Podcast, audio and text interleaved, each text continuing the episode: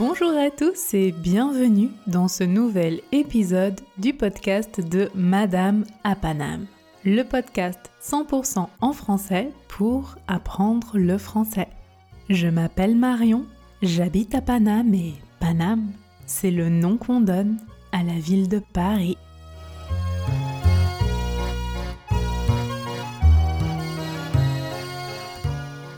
Le podcast de Madame à existe maintenant depuis un peu plus d'un mois.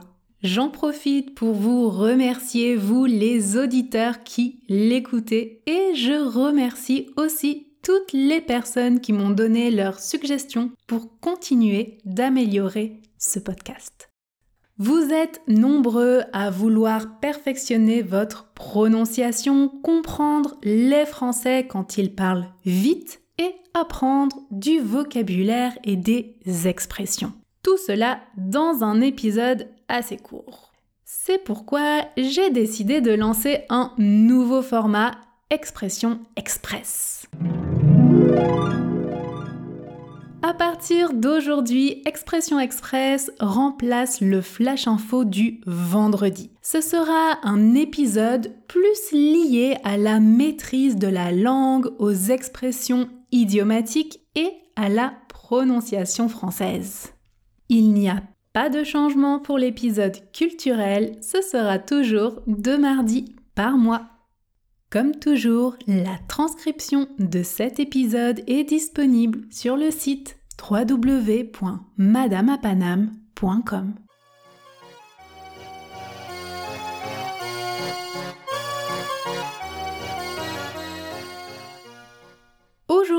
dans ce premier épisode d'Expression Express, il fait un temps de chien. Que signifie cette expression? Trois options, vous choisissez la bonne réponse. Il fait un temps de chien signifie A. Il fait beau, il y a du soleil. Réponse B. Il ne fait pas beau, il y a de la pluie, il fait froid. Réponse C. C'est le moment parfait pour aller se promener avec son chien. Vous avez trouvé? La bonne réponse est... Réponse B.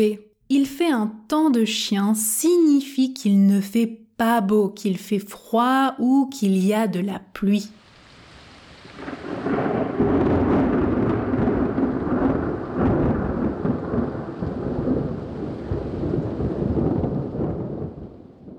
Exemple, je suis partie en vacances pendant deux semaines, mais il a fait un temps de chien. Ou bien, je n'ai pas envie de sortir aujourd'hui, il fait vraiment un temps de chien, je préfère rester à la maison.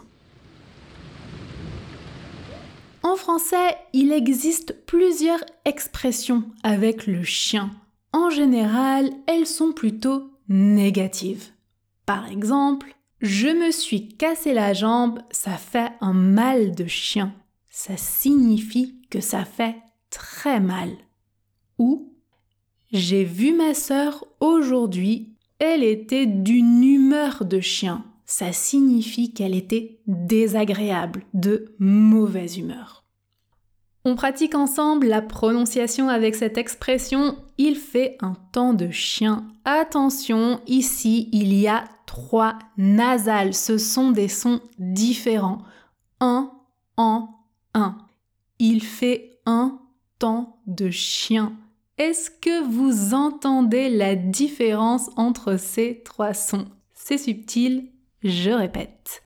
Un, en, un. Il fait un temps de chien. Ok, répétez après moi, on commence à la vitesse tortue. Objectif, prononciation et articulation. Il fait un temps de chien. Ça va? Vitesse normale maintenant?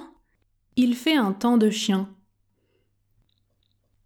Parfait. Et pour finir, le bonus, la version express, la version rapide. je prononce fais un temps de chien, fais un temps de chien. Dans la version rapide, je ne prononce pas il de il fait. Je prononce simplement fait, fais un temps de chien.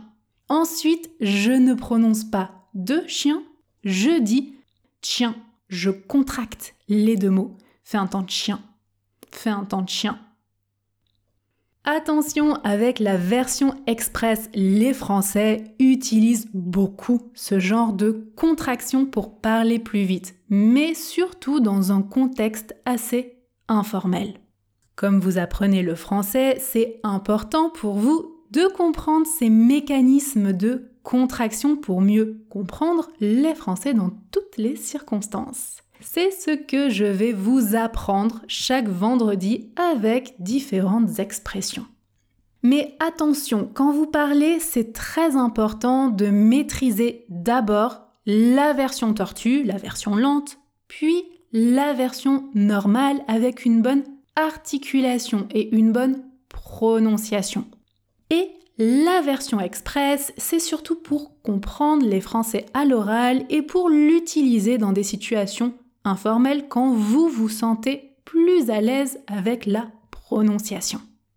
Donc, je répète les trois vitesses. Version tortue, il fait un temps de chien. Version normale, il fait un temps de chien. Et enfin, version express, fait un temps de chien. C'est la fin de cet épisode d'Expression Express. J'espère que vous avez aimé ce nouveau format et que c'est utile pour vous. N'oubliez pas de vous abonner au podcast de Madame Apanam et de laisser des étoiles pour le soutenir. Si ce n'est pas déjà fait, vous pouvez aussi suivre Madame Apanam sur les réseaux sociaux comme Instagram et Facebook. Prenez soin de vous et on se retrouve mardi prochain pour l'épisode culturel.